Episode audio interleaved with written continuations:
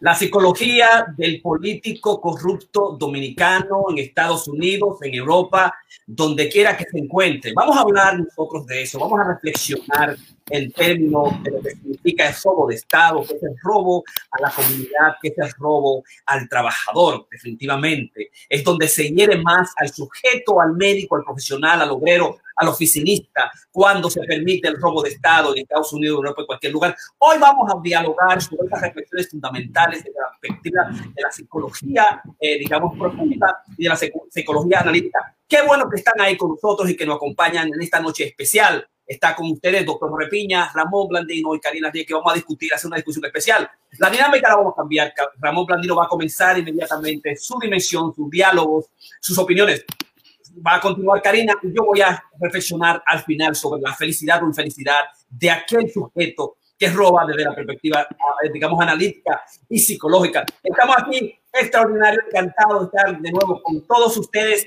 y trabajar las cuestiones, digamos, ¿por qué se roba? ¿Por qué se roba del Estado? ¿Cuál es la dimensión clínica, psicológica, la psicopatología que existe detrás del robador, del ladrón, del corrupto? ¿no? Y vamos a reflexionar un poquito lo que estamos sucediendo en los Estados Unidos, lo que está sucediendo con Trump, con Biden, la, digamos, la, la, situación con Odebrecht, la situación en República Dominicana, con lo que son los, los arrestos las detenciones que está haciendo la Procuraduría, la Procuraduría especializada contra la corrupción, PECA.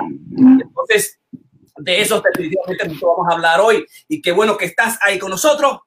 Vamos a comenzar esta noche más. Recuérdate que este es Corona Creativo Online tu programa que llegó para quedarse y que además tenemos esto, el top, el tapaboca, el bozal, todas las noches, cuídate. Hay 13 millones de infectados, 278 mil muertos y se espera que se duplique. Estamos sufriendo, la gente está sufriendo. Gracias a Dios tenemos vacuna y la vacuna ya viene por ahí. Cuando la vacuna venga, utiliza y comenzamos Corona Creativo y estamos contigo precisamente por eso. Así que buenas noches. Ramón Blandino, ¿cómo te encuentras? Sí, buenas noches. Estamos eh, empezando una nueva semana. Este tema es apasionante. Esta semana tendremos muchas cosas interesantes para todos los que nos siguen. O sea que continúen ahí. Vamos a, tratar de dilucidar estos temas de la mejor y más profesional manera posible. Karina Rieke, ¿cómo te encuentras? Vamos a darle sonido a la poeta atleta, Karina Rieke. Muy bien, estoy contenta de estar aquí compartiendo con todos ustedes como otro día más con este tema sumamente interesante. Yo voy a, traer la perspectiva este, que tiene que ver con la mujer, el poder y lo que son este, las, los robos, la crisis que se hacen en gobierno.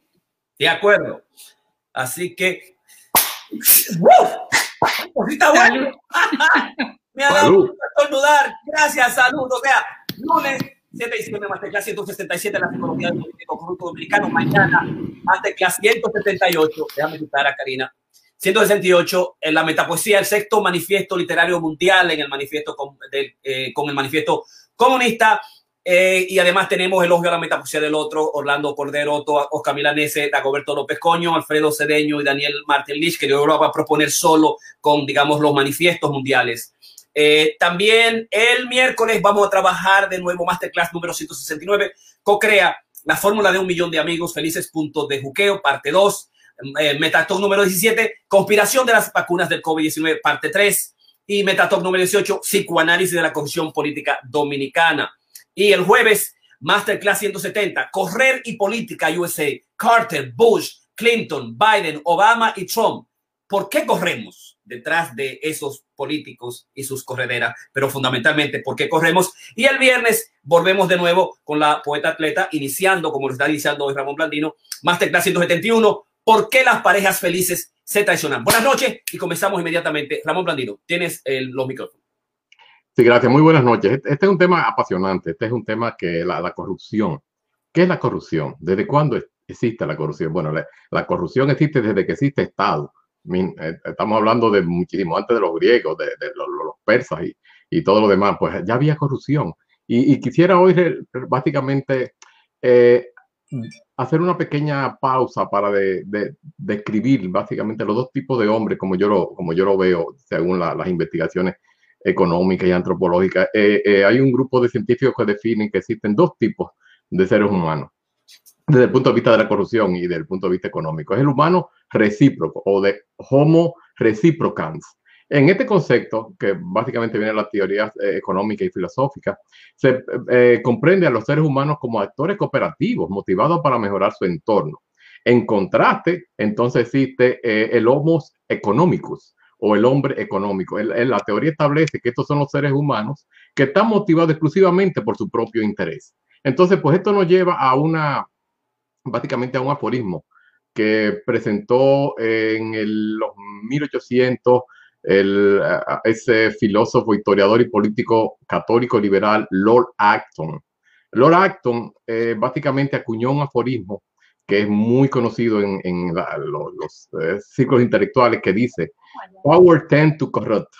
An absolute power corrupts absolutely. En otra palabra, el poder tiende a corromper y el poder absoluto corrompe absolutamente. Entonces, ¿por qué vemos todas estas cosas de la, de la corrupción que existe. Y, by the way, quería hacer un paréntesis que vamos a hablar no solamente de la, de la corrupción en la República Dominicana, vamos a hablar de la corrupción a, nivel mundial. Y esto, eh, los países subdesarrollados nuestros, pues quizás es más, más público, más, más de dominio público, pero no así el hecho de que seamos un país, digamos, de, primer mundo, los Estados Unidos, nos eh, hace exento de la corrupción. De hecho, estudios realizados por las universidades, eh, sobre todo la Universidad de California Irvine, eh, señala que los Estados Unidos están en el rank, en la posición número 19 de 177 países corruptos. O sea que los Estados Unidos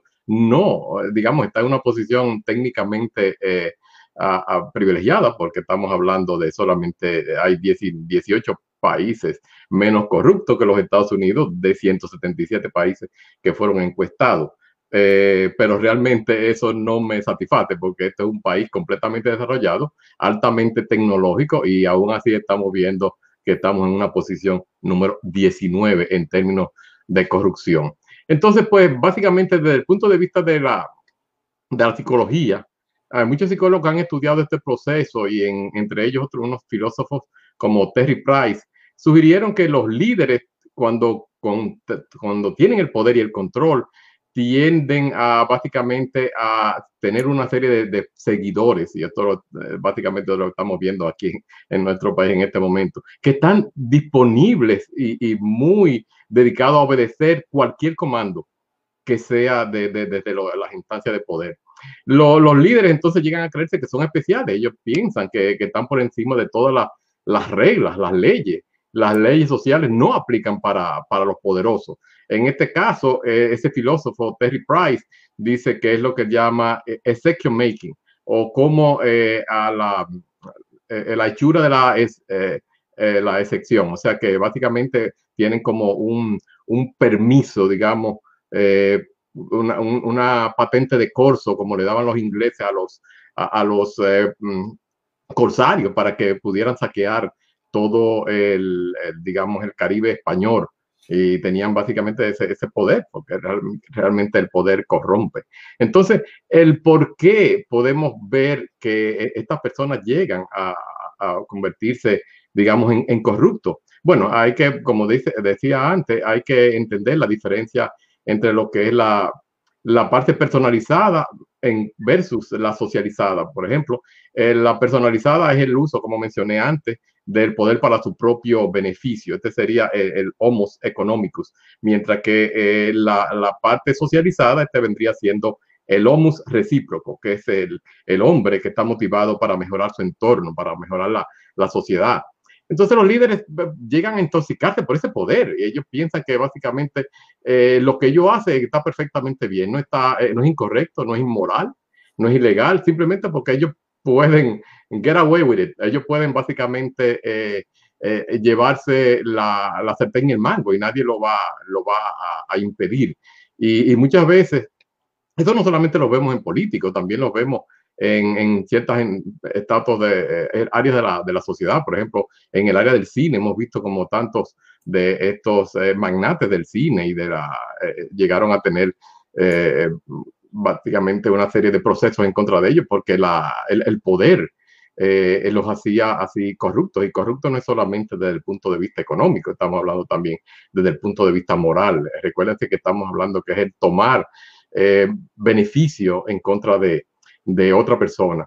Eh, y por eso yo pienso que el, poder en sí puede ser negativo o positivo. en el caso negativo, digamos, cuando la, la persona que lo posee lo usa para satisfacer sus propias necesidades egocéntricas. O sea, ellos piensan que ellos son mejores que nadie y entonces hay un, gran grupo que le hace el coro, digamos, que, que, lo siguen. En el caso positivo, e, existen otras personas que tienen la capacidad de, de tratar de mejorar la sociedad, la Madre Teresa, eh, el Mandela, el, hemos visto a través de la historia muchísimas personas así que, que han tenido gran, gran poder, eh, Mahatma Gandhi, y, lo usaron realmente para mejorar la, la, sociedad, si se quieren.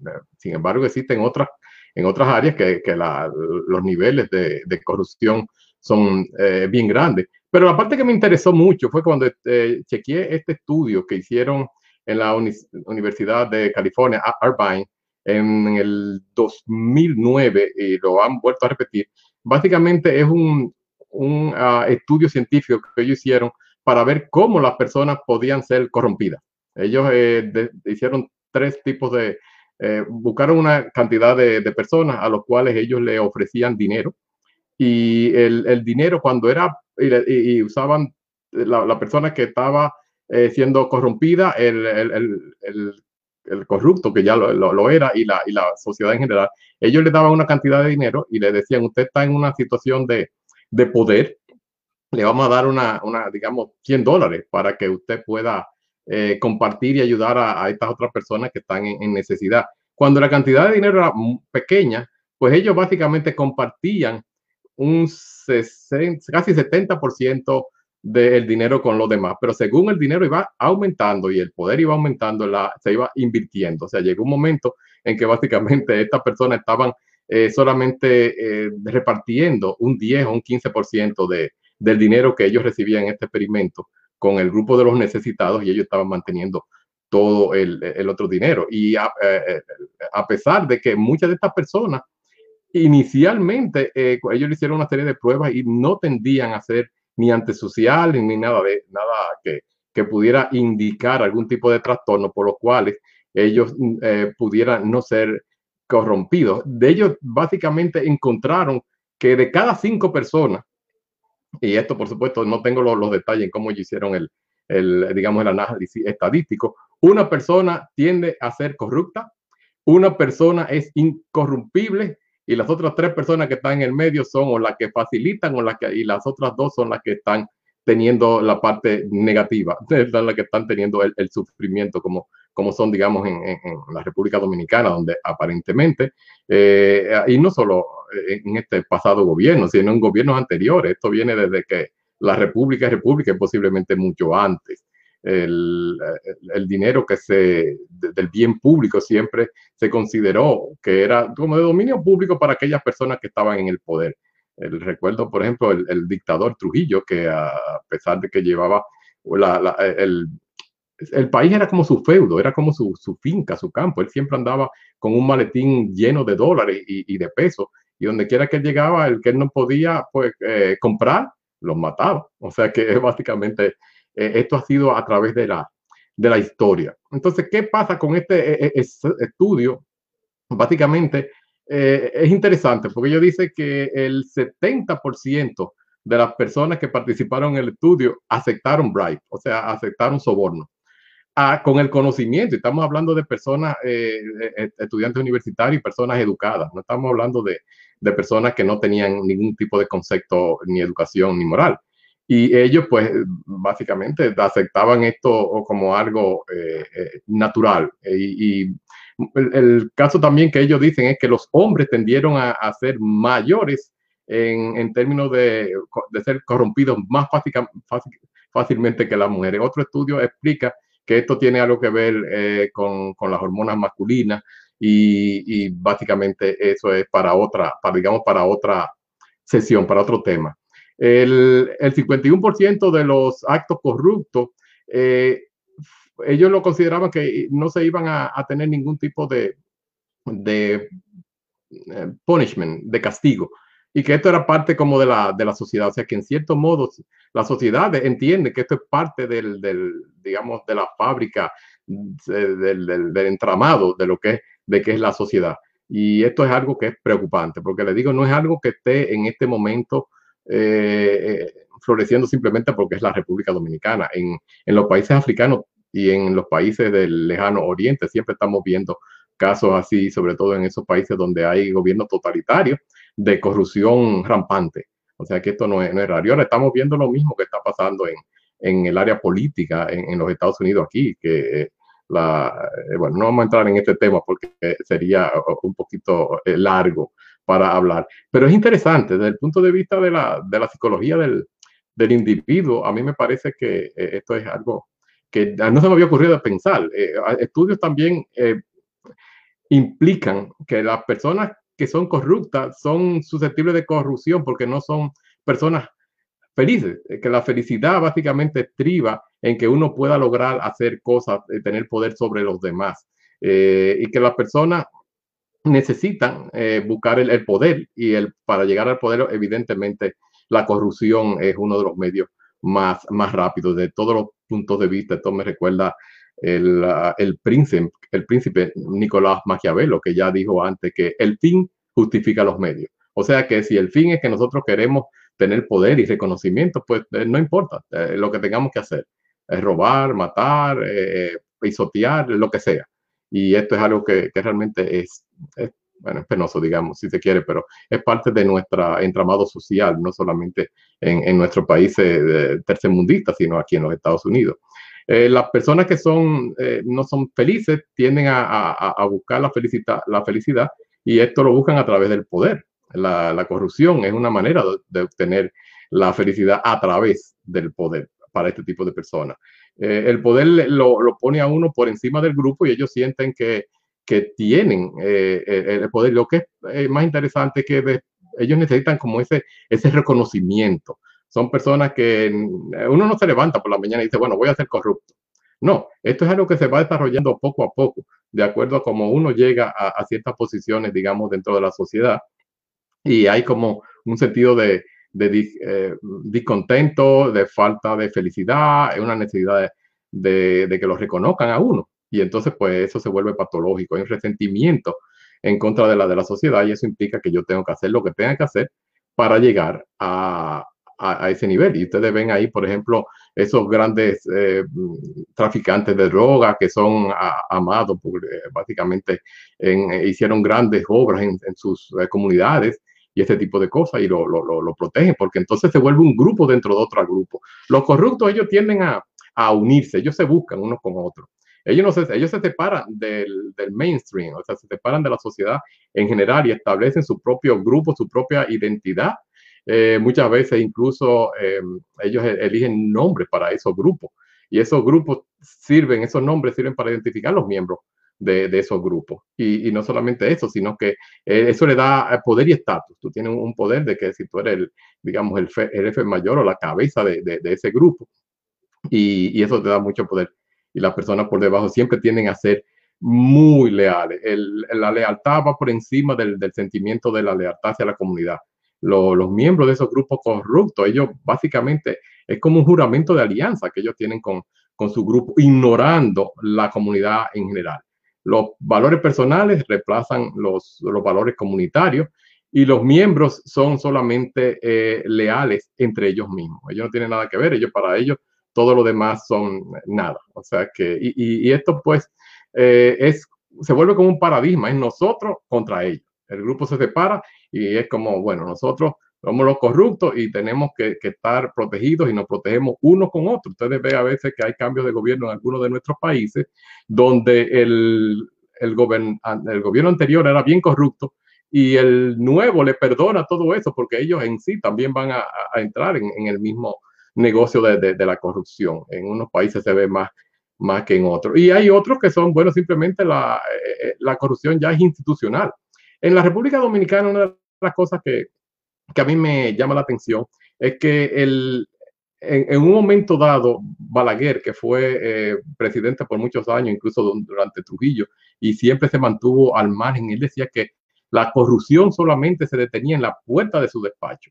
Entonces, ¿qué él hizo? Él básicamente autorizó a todas las personas que estaban en, las entidades gubernamentales pudieran colectar un 10%, una comisión de un 10%. Ustedes vean los generales en las Fuerzas Armadas, en los comedores económicos, en todos los sitios de las instancias del, gobierno. Era, como, eh, como lo digo, como una patente de corso.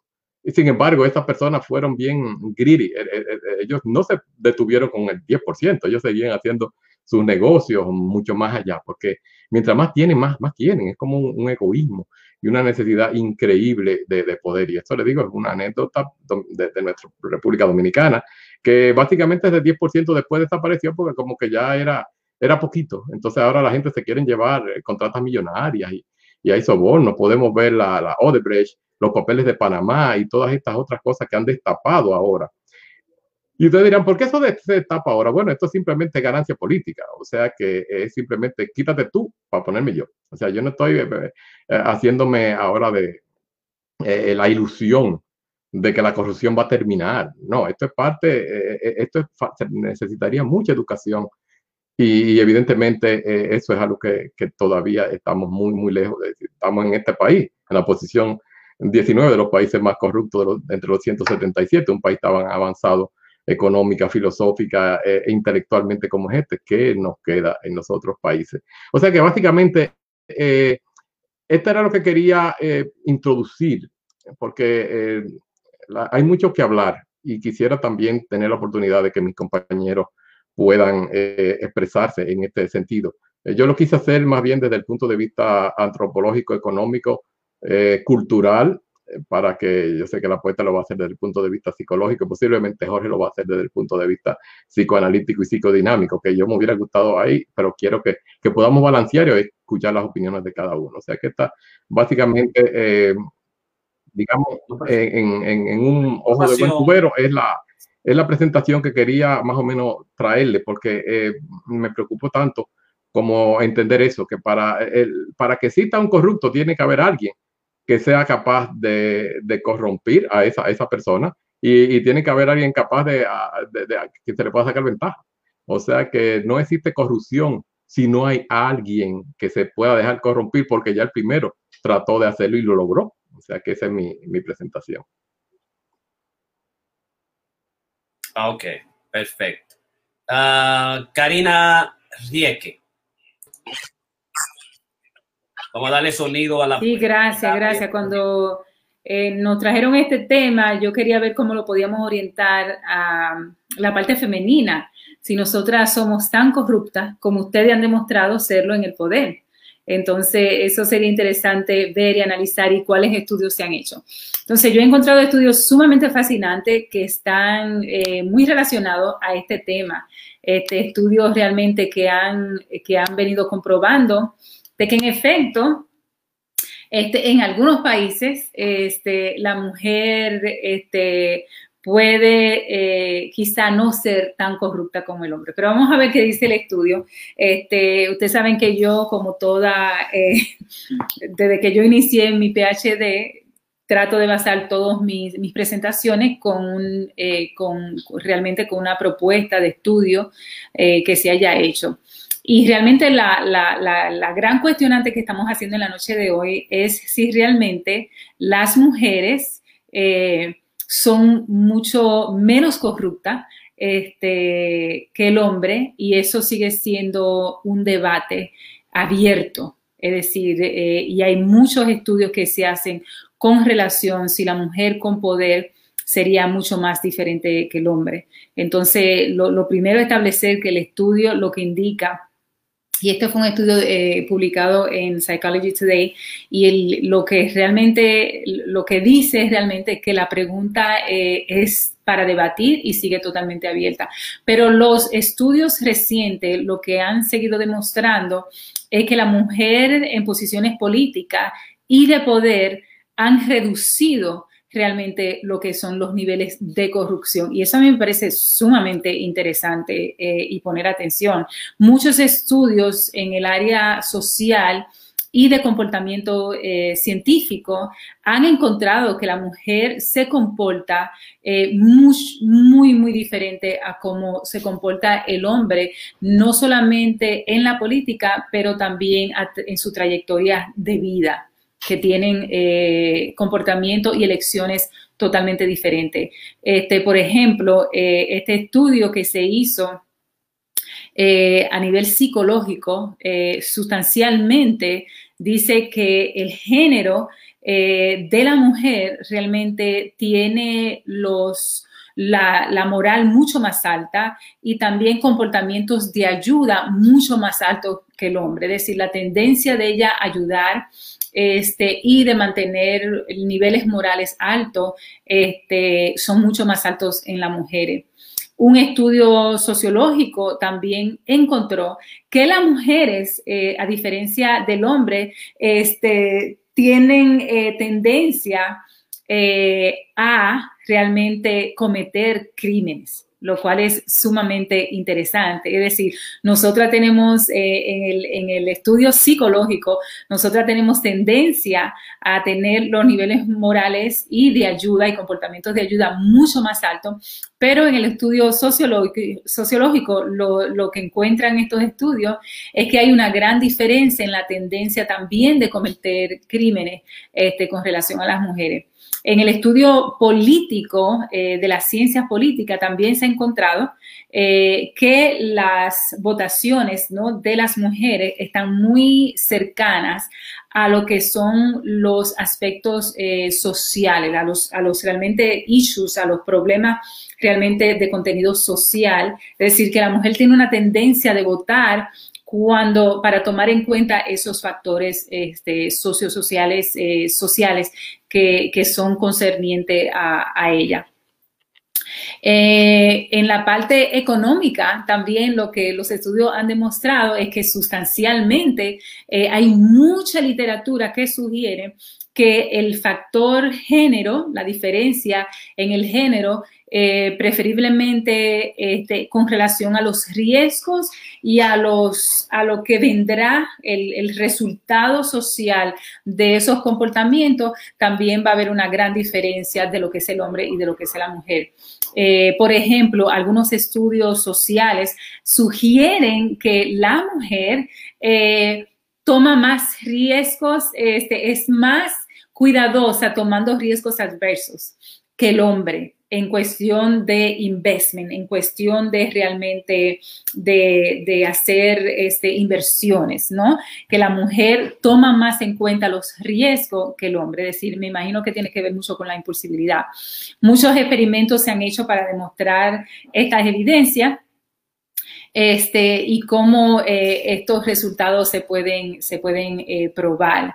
Eh, cuando las mujeres tienen posiciones de más alto nivel, ellas suelen, según estos estudios, quieren el pedazo de pie, como nosotros siempre hablamos, repartido más equitativamente.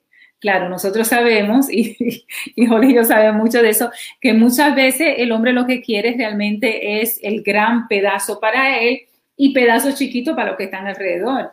Este, y dice que la mujer cuando tiene la oportunidad de compartir su pie, eh, su pastel, ella quiere compartirlo más, eh, eh, más balanceadamente que el hombre. Muchos este, de estos estudios este, se han hecho, eh, han sido a largo y corto plazo.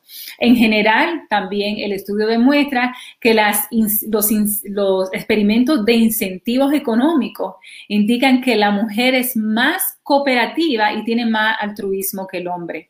Este, en la mayoría de estos.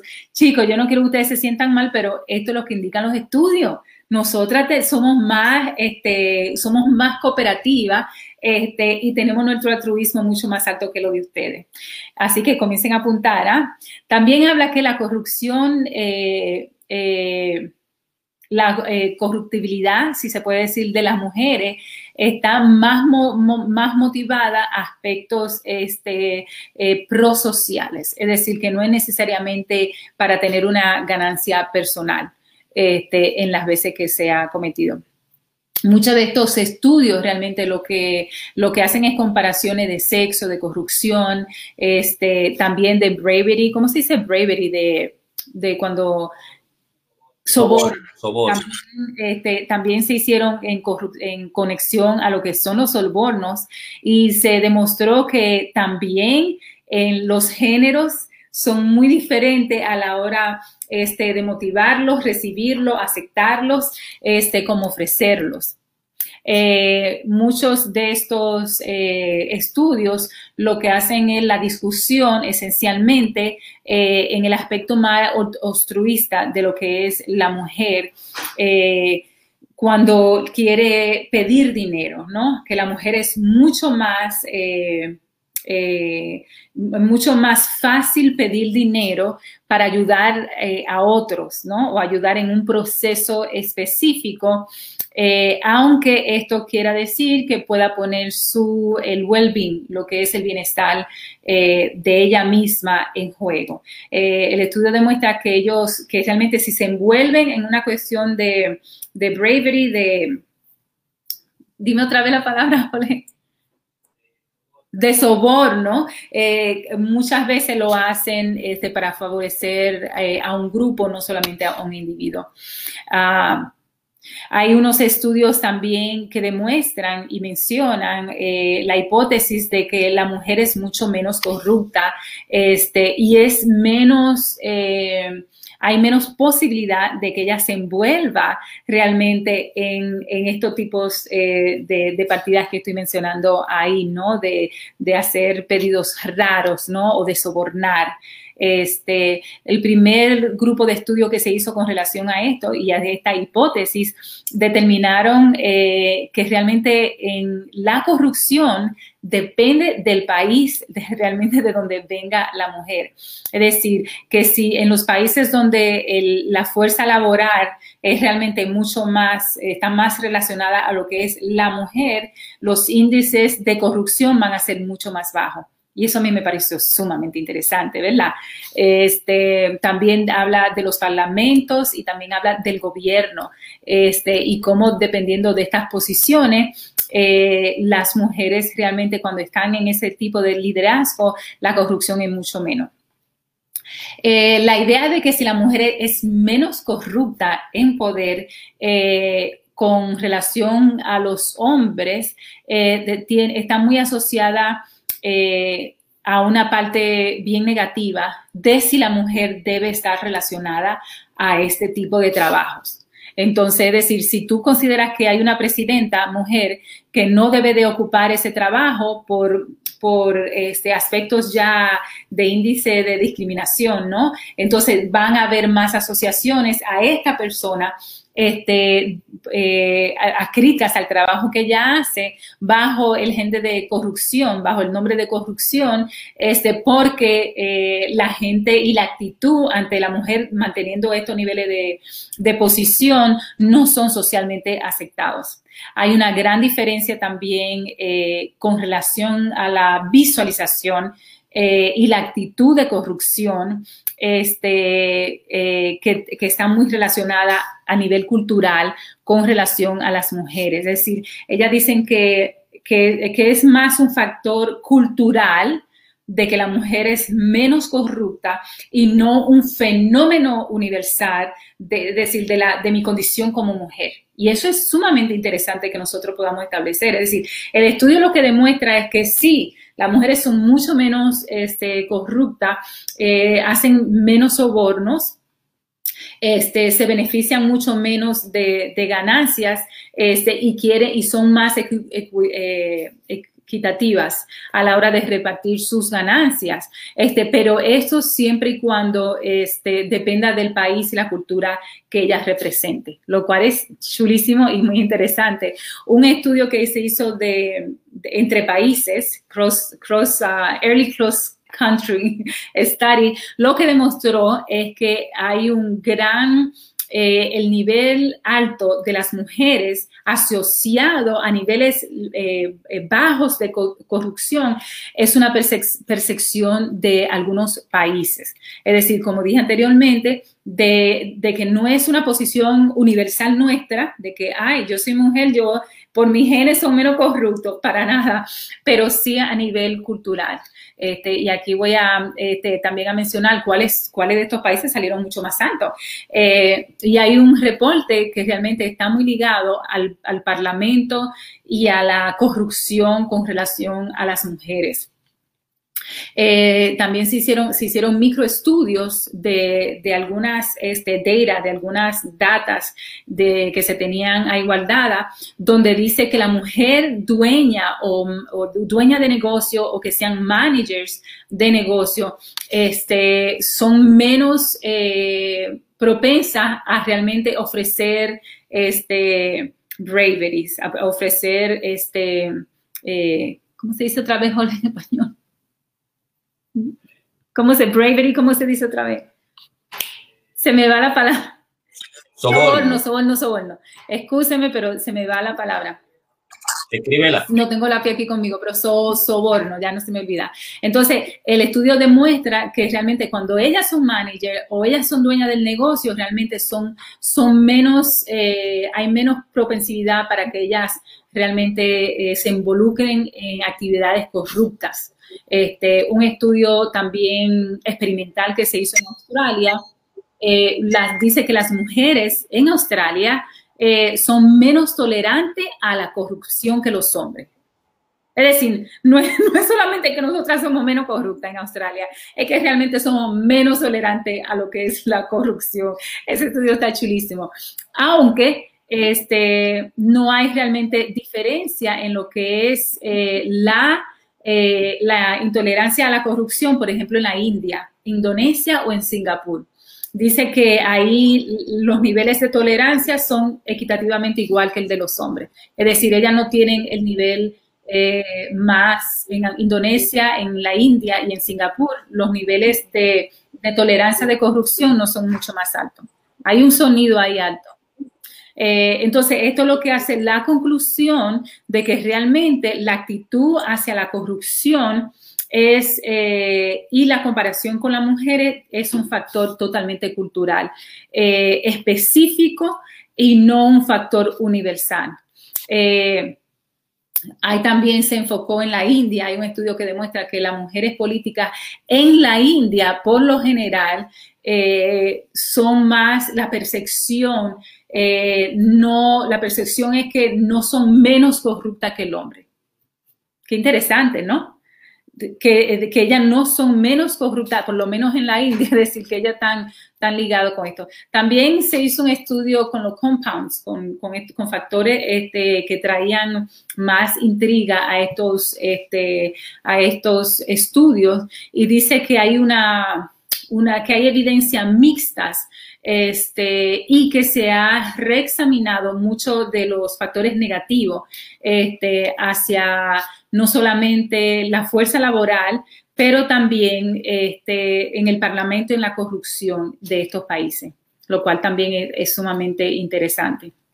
El argumento aquí es si realmente eh, la mujer fundamentalmente es menos corrupta del hombre. Este, y hay personas que, agresivamente este, quieren demostrar de que pueden ser tan corruptas este, como los hombres. Se hizo un estudio sumamente interesante en Perú, este, en el tráfico, en el, tráfico de policía, donde también se discutió, se discutió la problemática si ellas eh, pueden, si hacen sobornos este, tan eh, tan, a nivel tan alto como hacen los hombres. Usted sabe cómo la policía en los países nuestros, este, si tu placa está suspendida, tu licencia está cancelada, tú me das dinero y yo te dejo pasar, ¿no? Es de ese tipo de sobornes que se, está, se están hablando, ¿no? Entonces, en Perú hicieron el mismo estudio y se demostró este, realmente que hay una línea que las divides, que la divide a ella. Es decir, si hay una situación, este, eh, eh, incómoda eh, con relación a lo que son sus finanzas personales, si es para mantener a su familia, si es para realmente beneficiar a la familia o al vecino o ayudar a más gente, suelen ser eh, hacer este tipo de soborno en las calles, igual que el hombre. Pero ellas lo hacen con el objetivo realmente de, ayudar más a la familia, ¿no? no el estudio lo que demostró que el hombre lo hace eh, por, buscando beneficio y estímulo, este, pero que realmente cuando se encontró que la mujer lo hacía era específicamente para, para ayudar este, ya que su situación económica era mucho más, este, más eh, eh, cuestionante, ¿no? Entonces, lo que estos estudios también demuestran que eh, la problemática de, y los factores realmente culturales tienen que ver mucho con la democracia de estos países, la las, de los géneros, es decir, eh, cuáles géneros hacen mucho más dinero que otros, cuáles, cuáles tienen más, eh, más oportunidades que otros, y que es un factor este, laboral institucionalizado de, de, de poco balance, si se puede, entre un género y otro. También el argumento era si, si, la mujer tiene más acceso realmente a una comunidad de corrupción como la tiene el hombre. Eh, y también los estudios demuestran que realmente la mujer practica menos eh, la corrupción porque no está tan ligada a una comunidad de corrupción, es decir, que ella ni siquiera es, es parte de, esa cultura eh, micro, ¿no? Que se pueda desarrollar donde ya, eh, donde ya trabajan o laboran. Entonces, por eso eh, la, asociación con la corrupción y la mujer está realmente más ligado a estos factores socioeconómicos particulares de los países y eso afecta la parte, ¿no? Lo, plantea como un aspecto más cultural. Entonces, también eh, los estudios lo que, lo que traen el argumento es si el sexo, ¿no? Si, si esta si, si la, asociación y los niveles de corrupción entre los países más liberales este, o más demócratas tienden a tener eh, las mujeres eh, en puestos políticos. Es decir, déjeme aclarar, que si, la, si estos países liberales y democráticos tienen, eh, la mujer es más propensa a ocupar estos cargos políticos este, y, sigue la cuestionante. Entonces, en estos países sí, en estos países la mujer suele tener cargos políticos importantes, este, donde los niveles de corrupción, este, ella no lo, no, lo aplican, no, no lo aplican tanto como el hombre, porque no es, no es realmente parte de la cultura y el desarrollo de ese gobierno en particular. ¿Puede la, otra pregunta sumamente interesante que me parece a mí es, ¿pueden las mujeres realmente reducir los niveles de corrupción? Porque si nosotros determinamos eso, realmente podemos también determinar si deberían las mujeres estar gobernando más que nuestros caballeros, que en muchos de los casos lo que hacen es un tollo. si no, miremos el, el gobierno pasado este, donde tantas personas están cayendo presas. Entonces, las, bases de estos estudios muestran mucha variedad eh, en, el aspecto doméstico, eh, capital y político de estos países, eh, ¿no? Que, que, realmente donde hay más oportunidad, más apertura a, que la mujer sea parte de estos, de estos gobiernos. Y dicen que eso es lo que realmente hace la gran, la gran diferencia eh, para que la mujer ocupe eh, estos cargos. Hubo un estudio que se hizo que cubrió 125 países este, y tenían una base de, datos sumamente impresionante y también eh, era para discutir la, y medir la corrupción entre un país y el otro, el control de, corrupción de un país y otro y también bancos bancarios del mundo. Este, y también eh, vieron la, el factor eh, estadístico de, del género. Este, y muchos este, de la mujer en muchos de estos estudios realmente demostró eh, estar más impactada por la corrupción. Es decir, que ella no solamente este, no es parte, sino que al final del día la que se ve más afectada a nivel de corrupción es ella y que en muchos de estos países la corrupción es sumamente visible, este, como nosotros hemos estado determinando, este, lo cual también es, es, es sumamente interesante, ¿no? Este, y estos son los estudios que se han hecho con relación a lo, a lo que es la corrupción, la parte laboral de la mujer, eh, ocupando posiciones eh, como de secretariado, este, de posiciones eh, que quizá no sean tan poderosas, este, y muchos estos eh, eh, estudios lo que demuestran es que la mujer realmente no está y no es parte de estos niveles de corrupción cuando ellas ocupan puestos menos este, importantes, ¿no? Como de secretariado y cosas así.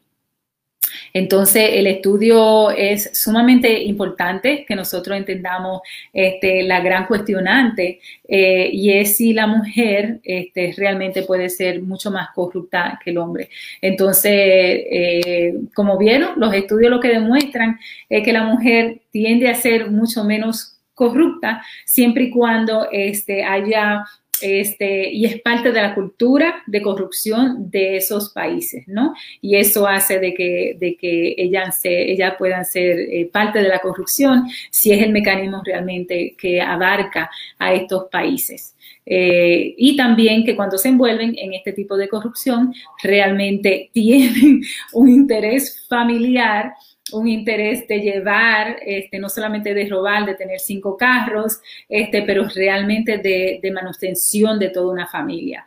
Este, me encantaría ver si, si con todos estos líos que se han hecho en Santo Domingo, te, juro que me encantaría, ahora que, que, he estudiado tanto este tema, de ir y hacer un estudio a la República Dominicana con todo esto, esto este grupo tan grande de personas que están siendo realmente eh, cuestionada a nivel de corrupción y cuáles realmente son eh, la parte femenina, pero a los diferentes niveles, ¿no? Es decir, eh, no solamente a nivel de ella manipular lo que son los, los sobornos, pero también de ella facilitarlo en trabajos secretariales, lo cual me parece sumamente interesante si se, algo así, si se hace algo así en la República Dominicana.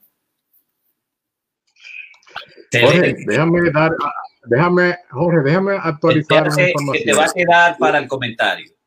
Tiene que quedarte para el comentario.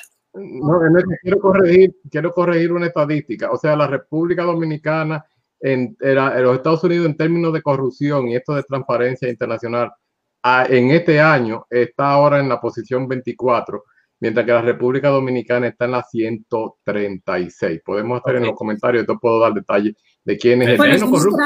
yo no traje información de cuál era más. En, los comentarios finales, comentarios finales, jóvenes, te dieron su masterclass.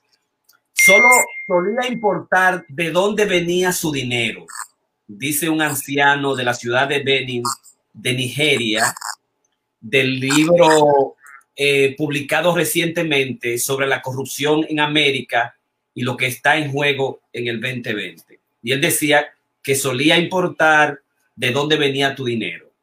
Antes nosotros sabíamos como de dónde, si, dónde la persona trabajaba, si era un doctor, si era un oficionista.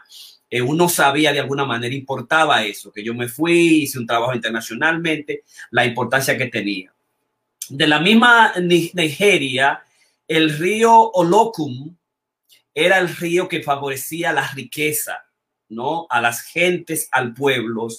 Eh, y digamos, los chamanes le hacían tributo al río. Pero además también era el río que daba la riqueza monetaria. Y entonces eh, la misma Chanes, que es la autora del libro, decía por qué es contradictorio, es una paradoja, que es la paradoja, digamos, del dinero.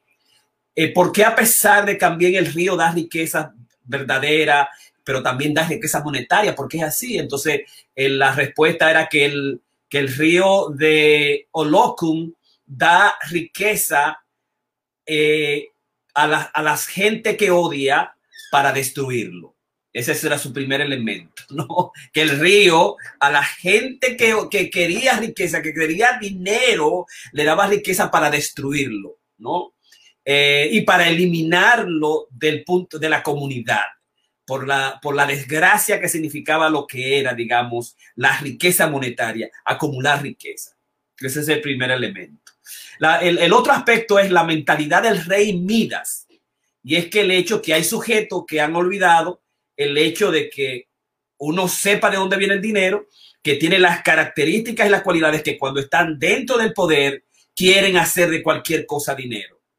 La autora plantea que el rey Midas eh, se olvidó y hacer un estudio científico de Midas, este sujeto que fue agraciado por, por eh, el dios del vino y de la sexualidad, que estaba una de sus, de sus, de sus diosas perdida, embriagada, y entonces Midas la, ayudó y lo trató bien. Y en recompensa le dijo, ¿qué tú quieres, Midas? Y él dijo, yo quiero tener dinero, que todo lo que yo toque se convierte en oro.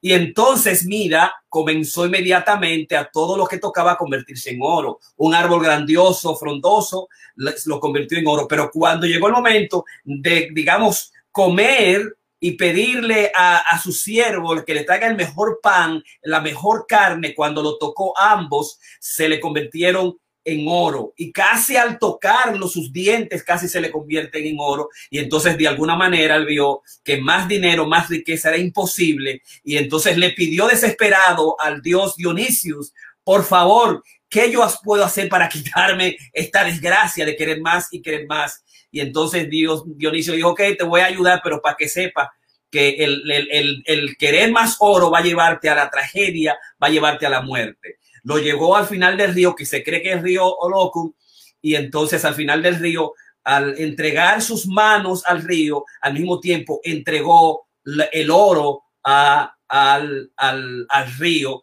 y, el, y Midas, entonces se cree científicamente que detrás de Midas fue el primero que descubrió el dinero. ¿no?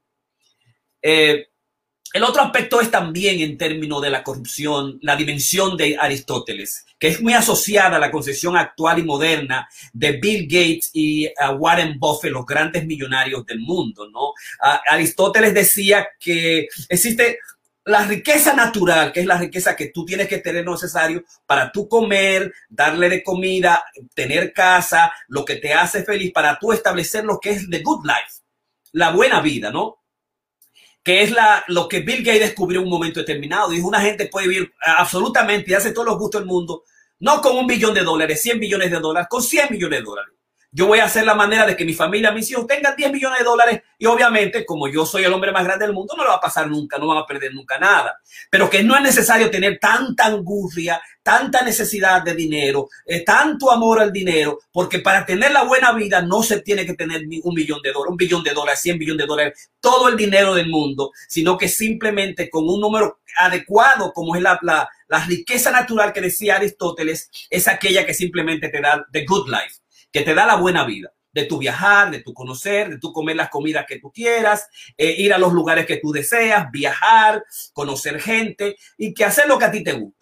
Si al doctor Piña lo que le gusta es tener un libro todos los días, bueno, te voy a dar dinero suficiente para que tú tengas un libro todos los días. Hay gente que le dice que yo lo que quiero es tener un carro del año, lujoso, bonito, y yo con eso voy suficiente. Entonces, esa es la gran vida. Y él decía que la vida natural era aquella vida que estaba dedicada específicamente al dinero y acumular dinero y acumular riqueza que llevaba a la corrupción y que llevaba a la corrupción de la comunidad y a la corrupción de los seres humanos, planteaba Aristóteles, que nosotros debíamos aspirar a la, a la riqueza natural. Entonces Jesús, lo que, lo que plantea Jesús es el hecho de que víspera, digamos, a su crucifixión, fue que encontró el templo, se metió el templo y vio los mercaderes en el templo eh, eh, eh, bregando con el dinero, eran una especie de los banqueros del, del, momento y los sacó a fuetazo. Y aunque se juzga mucho lo iracundo, la, la ira de, de, Jesucristo, de todas maneras estaba planteando el hecho de del problema que significaba mezclar la vida espiritual, la vida, digamos, buena vida, eh, con la vida, digamos, del dinero y del mercado. Esos son los, los, aspectos, digamos, filosóficos centrales relacionados, digamos, con, con el dinero. En, en, tal, en tal sentido, Chávez, Chávez dice, Chanes dice en su, en su libro sobre la corrupción de América, que, la, que el, digamos, el, el, el, el, el mito de, de, de Midas es peligroso ¿verdad? Porque lleva eso, a no saber dónde viene el dinero y lleva a la corrupción absoluta continuamente. Es que es una gran problemática. Entonces, el otro aspecto es ver como, por ejemplo, eh, la situación de los hermanos del expresidente eh, Medina, Juan Alexis Medina Sánchez, y 10 detenidos en la República Dominicana por la Procuraduría Especializada contra la Corrupción PEPCA, eh, está íntimamente asociado también en otros aspectos muy diferenciados y digamos son investigaciones actuales. Nosotros estamos dando, digamos, ninguna prescripción ni condena en términos, digamos, políticos. El grupo también Odebrecht en Brasil, la situación, por ejemplo, actual entre Trump y Biden, quien en, eh, establece como precaución frente a la corrupción en los Estados Unidos eh, una pregunta que recientemente, el, el domingo, el sábado, le hiciera a Joe Biden y a Kamala Harris, el presidente electo de los Estados Unidos, y a la vicepresidenta electa le hiciera Jay Tapper, que es el, el, el, anfitrión de The State of the Nation, el Estado de la Nación de CNN, y además The Lead, el líder, eh, los, los eh, diarios de 4 a 5, eh, digamos, eh, Jay Tapper le decía a, directamente, recientemente, Biden, tú sabes que tú sufriste mucho con la situación de Hunter, tu hijo que estuvo involucrado muchas veces, que se trató de involucrar, aunque fue limpiado de eso, sobre las, las transacciones que se hacían en China y la dimensión que tenía en relación con la vicepresidencia. En estos momentos, Biden, ahí, ahí directamente, dos días anteriores, tú vas a poner a nombrar gente o asociar y hacer, eh, digamos, hacer influencias con tíos tuyos. No, tú vas a poner a algún miembro de tu familia a estar, a hacer transacciones dentro de los Estados Unidos. No, públicamente. Tú vas a permitir que un hijo tuyo, una hija tuya, se asocie a una compañía o esté asociado con el gobierno. No, y Tapper le dice a nos, todos nosotros, eh, eso queremos comprometer al presidente porque nosotros sabemos lo que significa la, clepta, la, la cleptomanía, eh, el nepotismo, eh, la facilidad que hay que nuestros amigos, nuestros familiares de alguna manera se asocien, eh, el poder corrompe, como dice el poder absoluto, dice Ramón, corrompe absolutamente, ¿no? Que hay esas gran dificultades, ¿no? Ese es el, el, aspecto, digamos, de los casos fundamentales. El hecho de Odebrecht, que fue, eh, digamos, la construcción familiar en la década de 1940 en Brasil y, que comenzó, a, tuvo en los 2010 181 mil empleados en 21 países y como, eh, digamos, Marcelo fue a la cárcel por el hecho de que lo que hacía era sobornos a nivel internacional, la compañía más grande de fabricación de grandes, eh, eh, de grandes proyectos de construcción, como eh, eh, digamos, eh, en una ocasión en Caracas se hizo un proyecto grandioso sobre el metro, en Cuba un puerto, en Brasil se trabajó la Copa Mundial del 2014 y toda dimensión en la República Dominicana y lo que el poder absoluto corrompe absolutamente. Esa dimensión es lo que nos hace, digamos, digamos verificar, establecer este diálogo que queremos hacer con todos ustedes sobre la corrupción. Entonces yo voy a plantar fundamentalmente cuatro tesis que ya Ramón de, alguna manera también la citó sobre la psicopatología del corrupto y el daño que hace a los demás. ¿Cuál es el daño que hace más a lo que hace la corrupción a los demás? Fundamentalmente le quita la felicidad que está asociada a tener más cosas para tener una buena vida. Y repito, el daño fundamental que hace la corrupción es quitar el sueldo inmediato, el salario inmediato al ser humano natural que pueda tener más acceso al dinero para tener una buena vida, como dice Aristóteles, y hacerlo más feliz. Porque definitivamente el dinero está, eh, eh, eh, está ligado íntimamente, psicológicamente, a la felicidad del individuo, a la felicidad de la sociedad, a la felicidad de la familia, ¿no? Entonces la corrupción lo que hace es quitar a ese ser humano, digamos, su satisfacción de felicidad. Y la tesis fundamental establece ella que una corrupción que quita la felicidad a los seres humanos, lo convierte en seres en extremistas por un lado, insatisfechos y en algún momento toman venganza o en el caso de la República Dominicana con el poder o en el caso de algunos países afroamericanos, eh, eh, digamos, eh, y digamos asiáticos, lo llevan a, a, convertirse a lugares extremistas o sujetos insatisfechos continuos o en muchas ocasiones a crear un estado delincuencial criminal como estaba sucediendo en la República, en la República Dominicana. Es decir, si la corrupción, si el estado de corrupción permite a mí, a mi familia ser infeliz, no tener lo que yo tengo para darle y además yo no puedo quejarme, no hay una manera de, re, de remediar el estado de de estafa que el, que el Estado me convierte a mí, yo convierto a ser una especie de repetirlo a través del extremismo por un lado o por, por otro lado por la criminalidad, por el hecho de la insatisfacción que el sujeto tiene cuando ve irremediablemente y de manera impotencia que hay un estado legal eh, de corrupción. Entonces, eso es, es, lo que yo voy a establecer en términos de lo, las cuatro tesis para trabajar la dimensión de la, eh, la psicopatología, la corrupción. Primero, la corrupción sirve como una máscara de poder para ocultar las, inseguridades personales. Doctor, ¿cómo va a ser esa vaina? Entonces, todo el tipo que está, que es inseguro, que es infeliz, es un corrupto. No me diga, no me diga eso.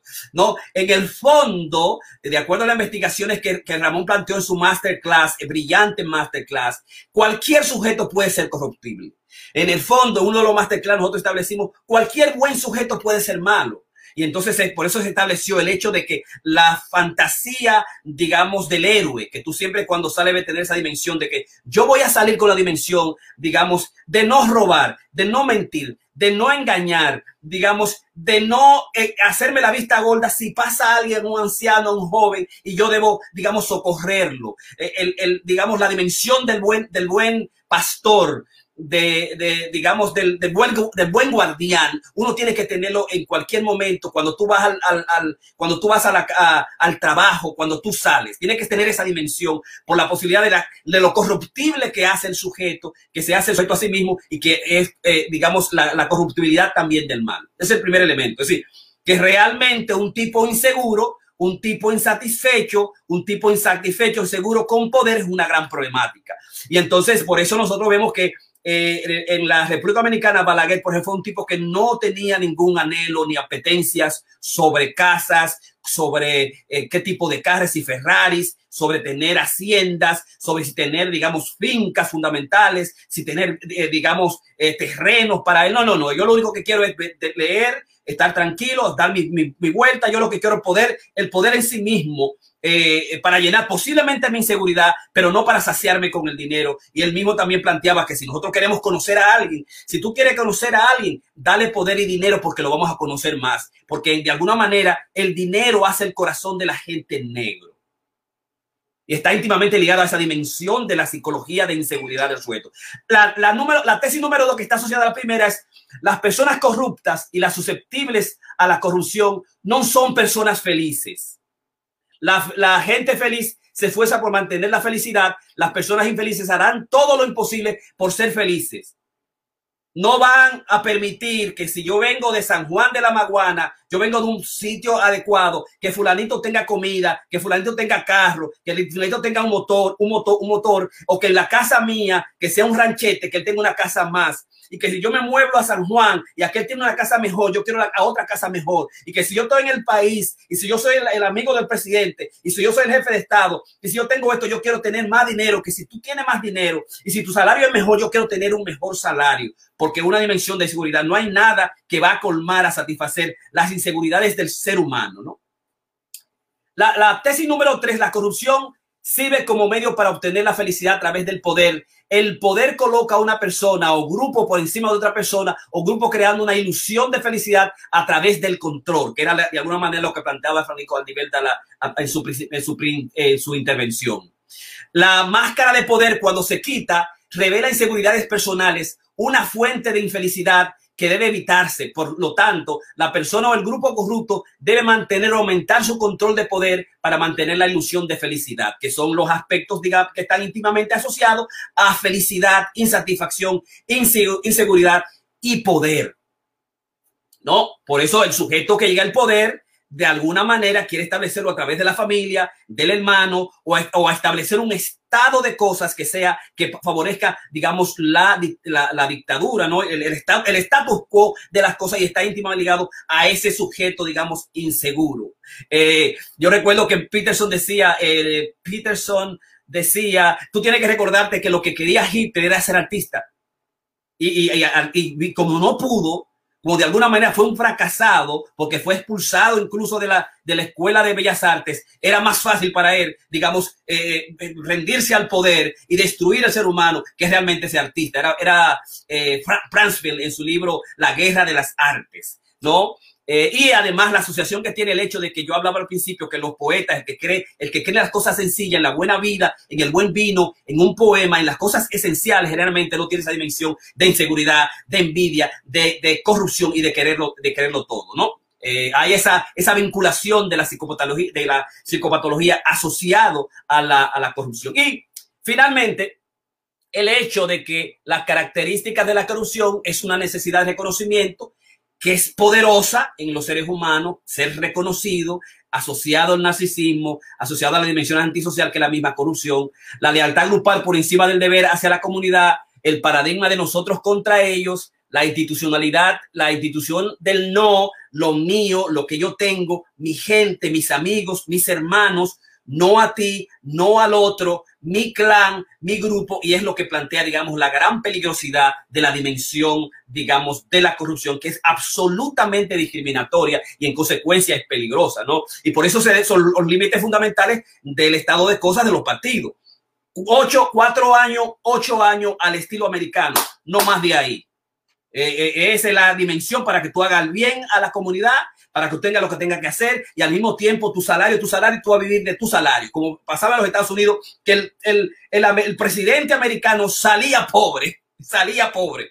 Eh, y uno de ellos, no recuerdo qué era, si era Truman, que después que salió y se, y se crearon las leyes en el Congreso para que el tipo subtuviera, digamos, eh, dinero suficiente para vivir, un salario, y además también se le dieron permiso para que utilice eh, su historia de la presidencia para lucrarse de eso, es decir, como hace Obama, como hace eh, Clinton, que si tú vas y das un discurso son 50 mil dólares, 150 mil dólares, 250 mil dólares. Entonces tú sales pobre porque se ve de dónde viene tu dinero, tú no puedes estar inventando, haciendo negocios raros.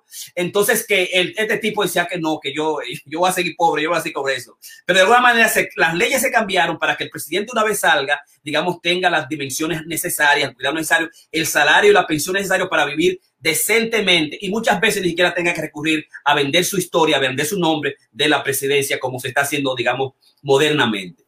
Eh, la necesidad de poder, lo que eso significa, establece la dimensión de, la posición del poder absolutamente corruptible continuamente, sin parar, a dimensión de lo que es el, el digamos, el control de Midas, que no todo el mundo tiene, digamos, el control, eh, porque lo que no se sabe de Midas es el hecho de que el tigre, el tigre cuando no podía comer y no podía beber, el tipo fue donde Dionisio y le dijo, espérate, quítame esta vaina en la actualidad la gente dice, no, yo soy el Mida, yo soy el rey, yo saco dinero, yo soy bueno haciendo cuarto, sacando negocio, yo soy el que tengo la conexión y el Mida siempre se corrompe a sí mismo continuamente. No, no todo el mundo va a decir, espérate, yo no quiero más cuarto. Solamente Bill Gates y eh, Warren Buffett que diga que ahorraron su fortuna y comenzaron a darle y son más filántropos que negociantes. Y aún así, eh, a quien se le da más, se le va a dar más y al, quien, el, y al que no tiene más se le va a quitar hasta lo que no tiene. De alguna manera, como ellos que lo dieron todo, también, digamos, se le, ha, se le está dando absolutamente más. Y el otro aspecto es, digamos, el hecho de que para eh, establecer la democracia se plantea continuar trabajando sobre la resiliencia por encima de cualquier cosa, que nosotros tenemos que ser resilientes, que tenemos que, digamos, que protectar y queremos también ir al hecho de la existencia de lo que es la corrupción real. Si hay una, una corrupción real, mi hermano, si usted en los últimos 15, 12 años, no hay manera de que usted pruebe todo el dinero que usted hizo y cómo usted le hizo. Si usted es abogado, si usted es ingeniero, si usted no tiene riquezas de por vida, eso es, eso es, digamos, corrupción real, eso es robo real, eso es soborno real. Nosotros, los ciudadanos, no podemos negar esa situación. Que, no podemos negar el hecho de que cómo, pero cómo va a ser posible que el tío, que el hermano, que el primo, que el, eh, que el, esposo de la hermana, el, el, amigo del hermano y que hasta un sujeto eh, eh, que 18 años gane 118 mil dólares cuando un, doctor no gana eso. O sea, que el hecho de la resiliencia es importante en los partidos demócratas y que nosotros debemos esperar nuestra oportunidad, nuestro turno cuando nos llegue, ¿no? Entonces nosotros lo que esperamos es que realmente Abinader sea un tipo feliz que, sea un, tipo seguro. Nosotros esperamos que Biden, que ha sufrido tanto, que su esposa, digamos, su, eh, primera esposa, sus dos hijos murieron, eh, Hunter, eh, Bob, el hijo que él quería llamar, murió de, murió de, de, cáncer, que sea un tipo satisfecho con las cosas. Y nosotros esperamos además también que Abinader sea un tipo feliz, que Abinader, su papá, que siempre luchó por el poder, que fue un tipo íntegro, que le haya transmitido esa integridad a Abinader, a sus hijas, a su familia y que de repente, pasando tres o cuatro, cinco meses, años, que, vamos a dejar esta vaina. No, nosotros queremos que, el que ese Abinader sea feliz y que continúe con la misma dimensión, lo que es el hecho de que el poder de, digamos, eh, la, la dimensión real, palpable de la corrupción, nosotros con la resiliencia debemos atacarla. Y el otro aspecto es también el hecho de que eh, la, lo que la corrupción duele y que yo lo planteé, pero digamos para, digamos, establecerlo nuevamente, es que quita el, el, dinero, el salario al ser humano y al mismo tiempo le quita la felicidad al ser humano y lo hace extremista, lo hace, digamos, un revolucionario, lo hace que un autoexiliado, eh, lo hace un criminal por el hecho de la insatisfacción de que el corrupto de alguna manera, eh, digamos, no tiene niveles de validar de quejarse frente al status quo de las cosas. Y, por, y como punto eh, final, el hecho de que uno de los aspectos fundamentales para eliminar la corrupción va a seguir siendo hacer la certidumbre necesaria de las instituciones políticas culturales y sociales educativas en la República Dominicana, establecer la racionalización, establecer las razones fundamentales, no las excusas continuas que se dan. Ah, sí, lo que pasa es que ellos son así. Ah, bueno, que si tú estás ahí, tú tienes que robar. Bueno, si tú no te parte del asunto, te va a joder. Si te dan un chance, tú tienes que coger una boronita. Es decir, que la narrativa de racionalización parece hacer que la corrupción sea más aceptable y es peligrosa, que es una especie del status quo de la mitología que tiene el dominicano. Si tú estás ahí, si tú llegaste, a quien no le da que no coma, oye, si, eh, coge tu chin tú también, porque esto va a ser cuatro años y como alguien le dijeron, bueno, ya ya tú cogiste lo que tú te cogiste, vete que soy yo. O sea, esa narrativa es de racionalización, digamos, es peligrosa la, eh, también para mitigar las influencias cognitivas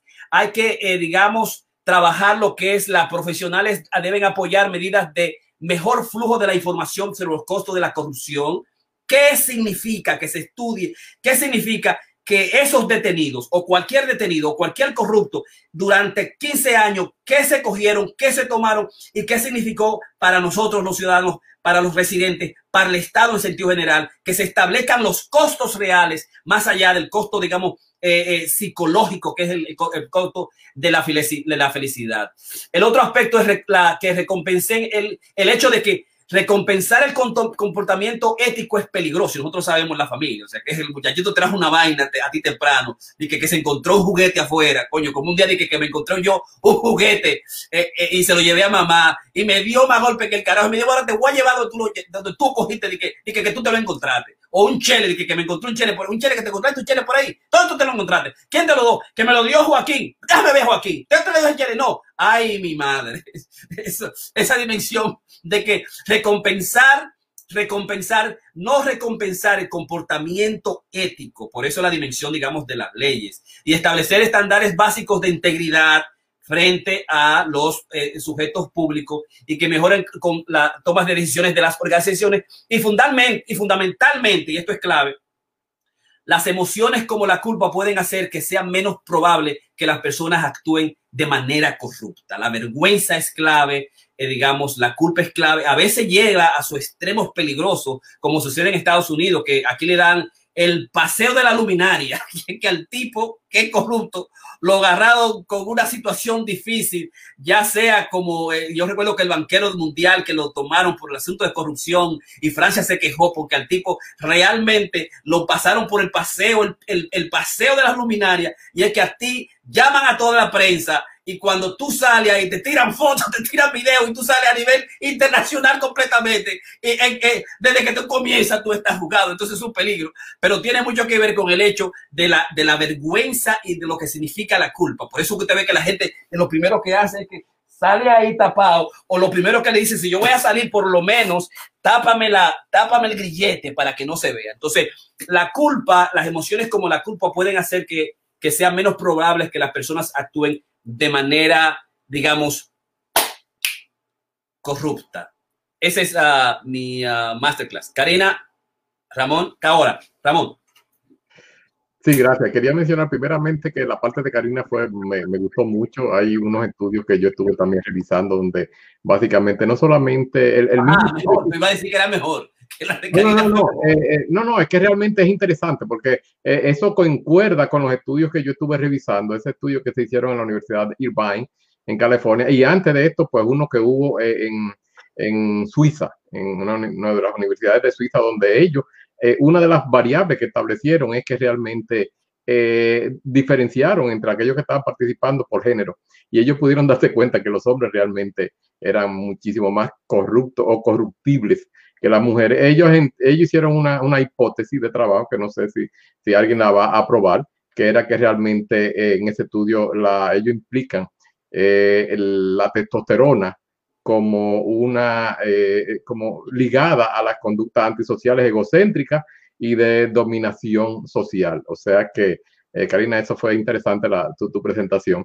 En términos de, de los países, quería aquí solamente mencionar brevemente que hay una desde 1995, un profesor de la alemán, el John Graf, él desarrolló un, un, índice de percepción de, corrupción y en la Universidad de Passau, en Alemania. Y esto básicamente está siendo seguido desde ese año, eh, publicado anualmente por la, la agencia o la institución Transparencia Internacional.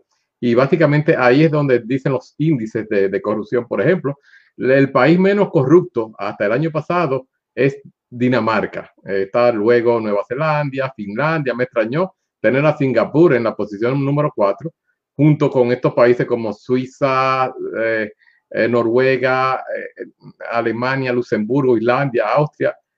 Y, básicamente los Estados Unidos están ahora en la posición número, número 24 de 179 la República Dominicana está en la 136 y por debajo de, orgullosamente, por debajo de nosotros hay un montón de ellos, incluyendo la eh, Rusia. Rusia está en la posición número 43, seguido por Uganda, Angola, Bangladesh, Guatemala, Honduras, Irán, Mozambique. Y la última posición, que no tiene ni siquiera rango, se salió de rango, es Somalia. Eh, la penúltima con rango es el South Sudán, el Sudán del, del Sur.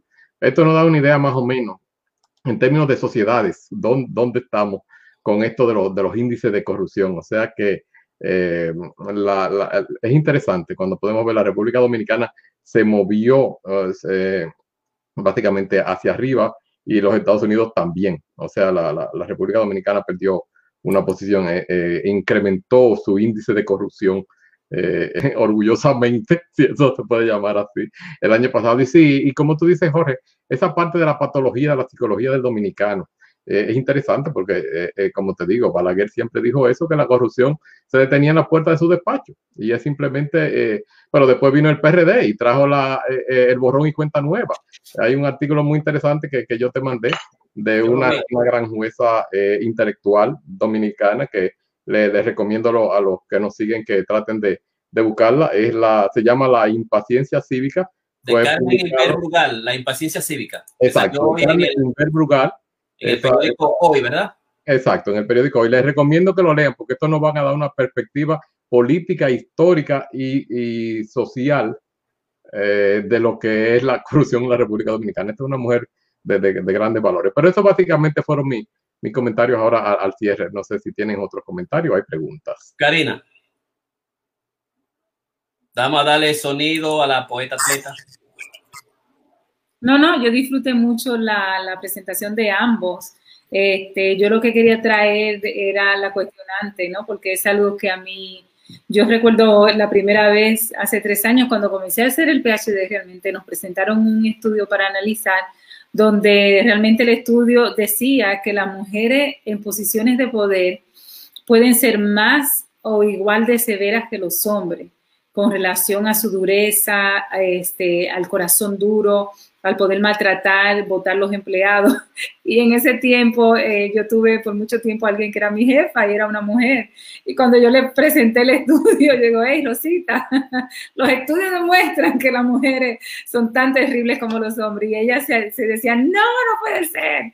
Entonces, a mí me gustó mucho este estudio que realmente habla de, de cómo eh, en, en, muchos casos este, la mujer es menos y más leve corruptamente y que cuando lo es es porque hay un factor cultural que, que, la sustenta y la posiciona para ser tan corrupta como los hombres. Entonces eso me pareció sumamente interesante traer. Perfecto, yo pienso que con esto nosotros eh, terminamos nuestro cometido. Estoy muy contento. El masterclass de, de, hoy fue extraordinario y dio base completo a, a responder a la dimensión de la psicología del político corrupto dominicano, situarlo en su contexto, su estructura, dar nuestra perspectiva actual sobre las cosas que están sucediendo en Estados Unidos, eh, vilarlo de la perspectiva de la filosofía, de la dimensión del género, y que la gente que está ahí, una gente que hay, una persona que sea, que digamos que pueda compartir esto con los demás, y si hay preguntas que nos las hagan llegar, porque nosotros tratamos de dar explicaciones a las cosas actuales que están sucediendo